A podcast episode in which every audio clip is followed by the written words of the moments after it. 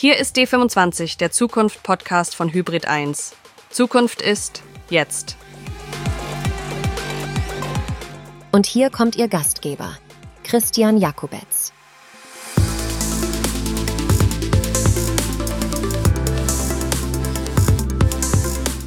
Videos sind eine ziemlich gute Sache. Ganz egal, ob man irgendwas erklären, verkaufen oder promoten will, im bewegten Bild funktioniert das meistens gleich viel besser. Dafür gibt es auch eine ganze Reihe Gründe. Im bewegten Bild kann man halt manche Dinge einfach viel, viel besser erklären, als wenn man sich mit einem Text abmüht. Davon abgesehen, wenn man dann irgendwie so einem Menschen von Angesicht zu Angesicht begegnet, das hat dann nochmal eine ganz andere Wirkung als ein paar Buchstaben. Und, kleiner Schlenker nebenbei, die zweiterfolgreichste Suchmaschine oder die zweitwichtigste Suchmaschine im Netzuniversum, das ist YouTube, weil sich Menschen eben Dinge im Video gerne mal erklären lassen. Soweit so gut. Es gibt allerdings ein kleines Problem bei der ganzen Geschichte. Jeder, der schon mal ein Video erstellt hat, der weiß, das ist ein ganz schöner Aufwand und ein bisschen handwerkliches Know-how braucht man auch. Oder müsste ich das Ganze jetzt nicht eigentlich in die Vergangenheitsform setzen und sagen, man brauchte? Tja, und in der Tat, wenn es darum geht, dass man mal eben ein Verkaufsvideo, eine Präsentation, eine kurze Ankündigung oder ähnliche Dinge macht, dann lässt sich diese Sache mit KI inzwischen schon relativ gut lösen. Die Vorteile liegen auf der Hand, geht schneller, ist effizienter und natürlich auch noch erheblich kostengünstiger, zumindest in den meisten Fällen. Oxolo heißt eine Firma, die sich darauf spezialisiert hat, eben solche Videos KI-generiert erstellen zu lassen. Und die Frau hinter Oxolo, nämlich Elisabeth Lorange, die ist heute zu Gast bei uns bei D25, erzählt uns ein bisschen, wie das Ganze funktioniert und hat auch noch, kleiner Spoiler, eine ziemlich provokante These im Gepäck, die hat mit Textern und anderen Content Creators zu tun. Also hört am besten selber rein, sie erzählt uns nämlich gleich nicht nur, was ihre These ist, sondern auch, wie Oxolo funktioniert und wie es mit der Zukunft von generativer KI aussehen könnte. Das alles in der neuen Folge von D25, dem Zukunftspodcast von Hybrid 1 und natürlich auch von unserem Partner. D25 wird präsentiert von unserem Partner Digital Publishing Report. Ganz genau so ist es. Und deswegen jetzt nicht mehr lange reden, sondern viel Spaß und viele, viele neue Erkenntnisse in den kommenden 20 Minuten mit Elisabeth Lorange. Oxolo macht KI-generierte Videos. Aber trotzdem muss man das vielleicht noch mal ein bisschen erklären. KI-generierte Videos. Was heißt das in Ihrem Fall, im Fall von Oxolo? Wie muss ich mir das konkret vorstellen, wie so ein KI-generiertes Video überhaupt entsteht? Ja, also wir haben zwei verschiedene Anwendungsfälle, auf die wir uns konzentrieren. Zum einen ist es ein B2C-Case, wo wir ähm, oder wo die KI für äh, Facebook, no, äh, nicht Facebook, sondern für Amazon-Verkäufer, also die typischen FBA-Seller, automatisch Videos generiert, die sie an ihr ähm, Product, Product Listing hinten anhängen können. Das heißt, der Käufer sieht dann Video, ein Foto, noch ein Foto und dann eben unser automatisch generiertes Video. Und das nutzen viele E-Commerce-Seller, die ähm, 50, 60.000 Videos auf einmal brauchen, um ihre Produkte zu bewerben, indem sie über unser API automatisch diese ganzen Videos generieren und dann automatisch in ihr Listing, an ihr Listing hinzufügen. So, das ist also das ist Use Case Nummer eins.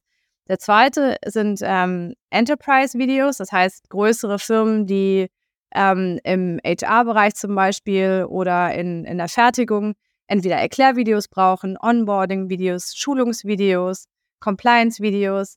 Die generieren die alle bei uns, indem sie einfach nur einen Text eingeben und man sieht dann ähm, einen, einen Schauspieler, der das Video bespricht. Auf Knopfdruck kann man das ganze Video auf 80, 90 verschiedene Sprachen dann verändern. Und äh, so ist die Videoerstellung relativ einfach und skalierbar und eben sehr schnell. Jetzt gibt es ja ein Tool, beispielsweise Synthesia, die machen etwas ähnliches. Also auch KI-generierte Videos, die man dann beispielsweise für Schulungszwecke oder ähnliches verwenden kann.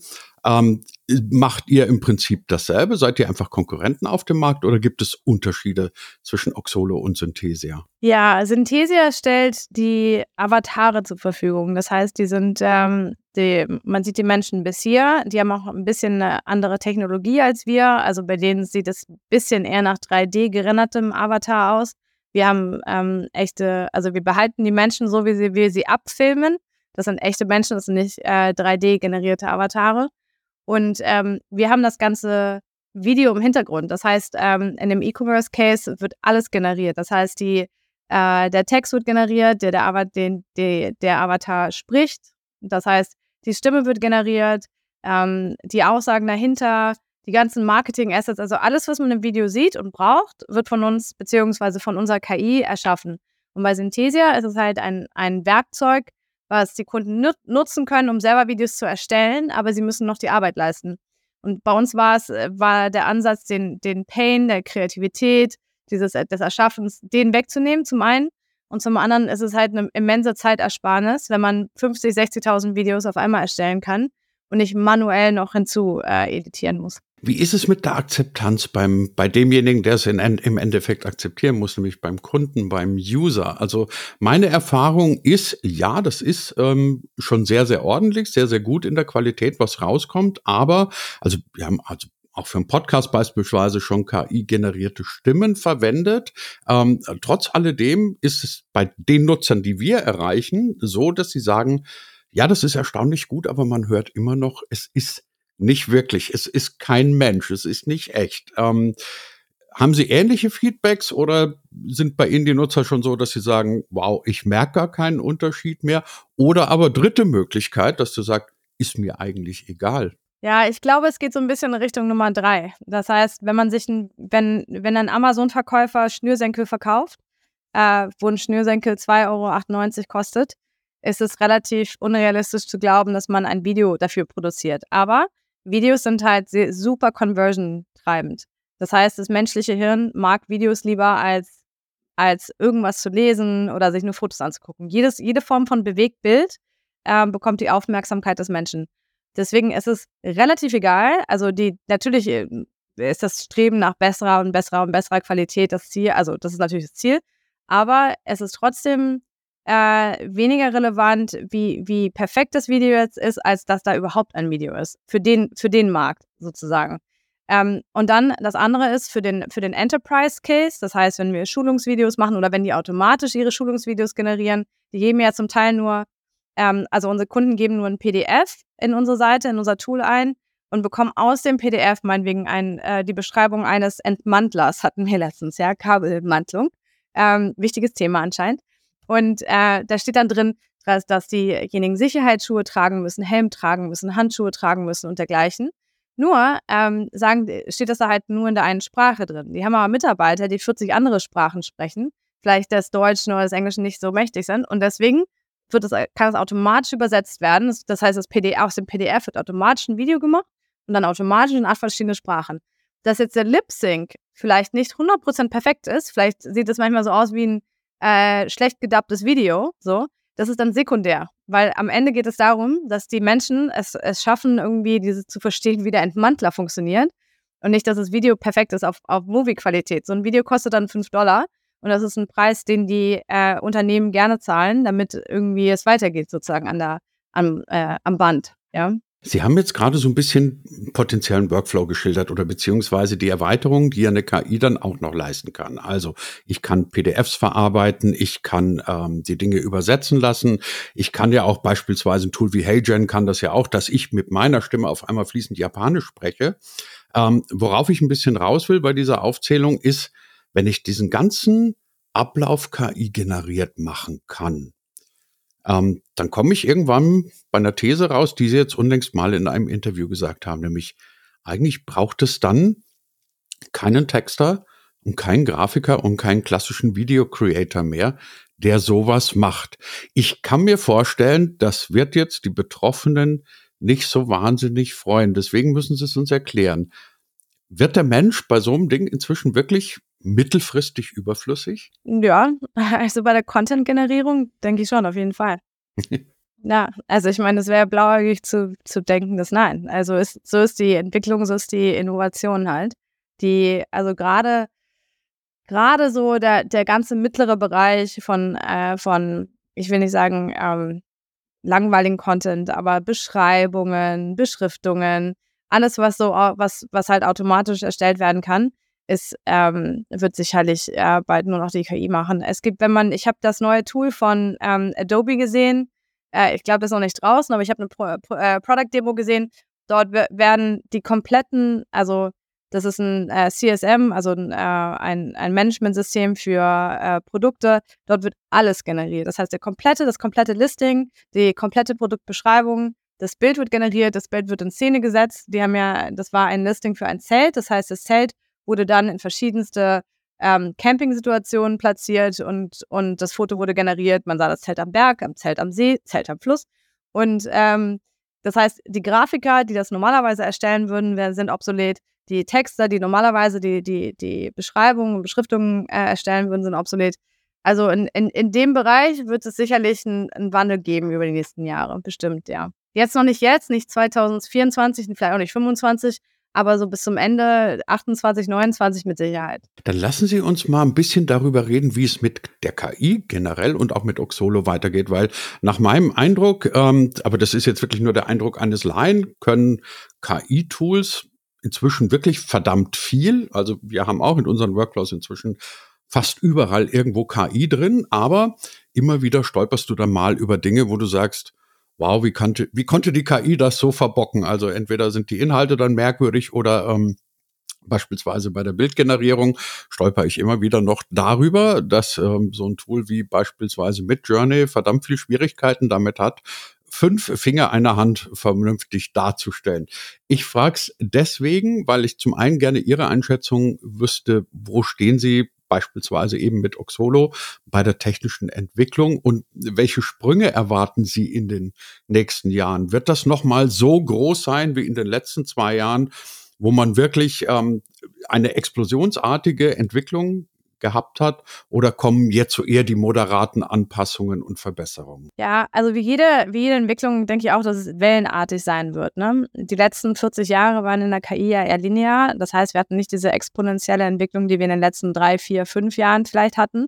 Das hing auch sehr mit dem, mit den Transformer äh, von, von Google, also mit den internen Entwicklungen oder auch den, den Entwicklungen bei, in Big Tech zusammen, sicherlich mit OpenAI, ähm, das heißt, was wir in den letzten Jahren gesehen haben, war vor allem, also vor den letzten drei Jahren, waren natürlich Quantensprünge und nicht so sehr diese lineare Entwicklung von, äh, von dem Chatbot Tay von, von Microsoft 2016 und so weiter, wo sich wirklich, äh, also es hat ja nicht sonderlich viel getan. Man nannte es auch den, den KI-Winter da, der in den letzten, äh, in den 70ern, 80ern tatsächlich wurde, wo nicht viel entwickelt wurde. Das liegt aber am, am Ende liegt es mit den Prozessoren, also mit den Chips zusammen.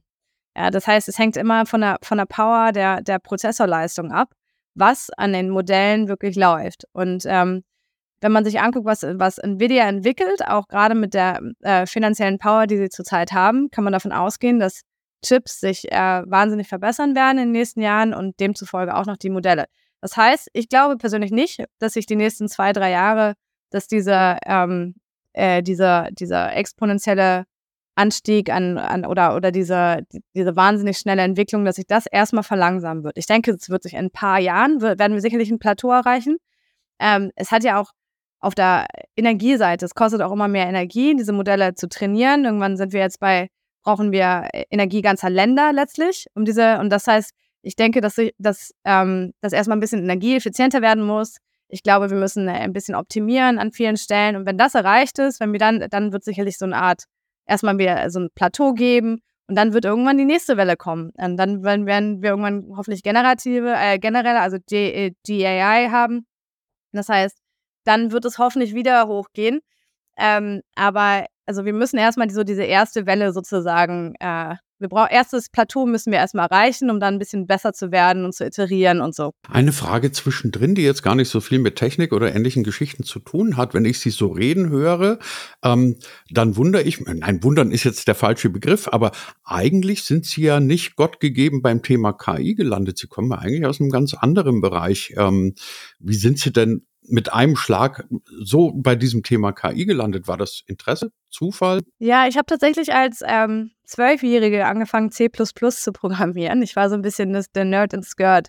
Schon wenn ich Barbie-Häuser geschenkt bekommen habe, habe ich sie verkabelt und habe irgendwie die Kanalisation gelegt und habe hab da gelötet. Und ähm, äh, das heißt, ich habe hab eine sehr hohe Technik, ähm, Tech, äh, und ich habe mehr mit ich glaube, ich habe mehr mit Gameboys gespielt als, ähm, als mit, mit Puppen.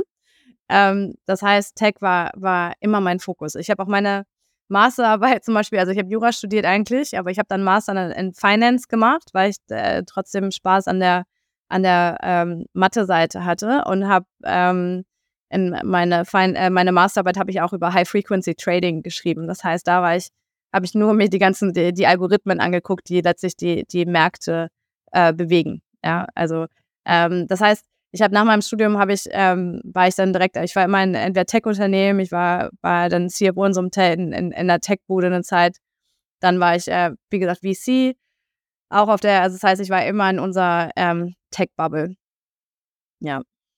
Daher kam, daher kommt mein Interesse, sagt Dann sagen Sie uns doch noch zum Schluss, Oxolo, wie wird sich und soll sich das Unternehmen weiterentwickeln? Nicht nur aus technischer Sicht, sondern natürlich auch aus einer, aus einer strategischen Sicht heraus. Also ich, ich wünsche mir zum einen, dass sich die, die Regulatorik auf EU-Ebene, dass es nicht zu schwer wird für uns zu umschiffen in den nächsten Jahren. Also der, der AI-Act nimmt ja momentan ein bisschen mehr Gestalt an. Ähm, Gott sei Dank haben wir keine Foundational Models mehr, die wir dann ähm, beobachten und registrieren müssen und so weiter. Aber ich wünsche mir natürlich, dass wir, dass wir groß werden und ähm, ein Leuchtturm werden für Deutschland, für Europa, damit wir auch äh, was auch ein bisschen ähm, nicht entgegensetzen können, aber damit wir in Europa auch und eine, Tech-Szene haben, auf die, ähm, die wir sehr stolz sein können. Das heißt, ähm, zunächst ist natürlich unser Plan, ähm, in Deutschland Vertrieb zu machen, in Dach und dann weiter Europa auszubauen und letztlich in die USA dann zu gehen. Also der Plan ist natürlich Wachstum, ja. Ja, und das alles sagt unser heutiger Gast in der neuen Folge von D25, nämlich Elisabeth Lorange, der Mastermind sozusagen hinter Oxolo. Frau Lorange, ganz herzlichen Dank dafür. Vielen Dank, Herr Jakobitz, für das Gespräch. Dankeschön.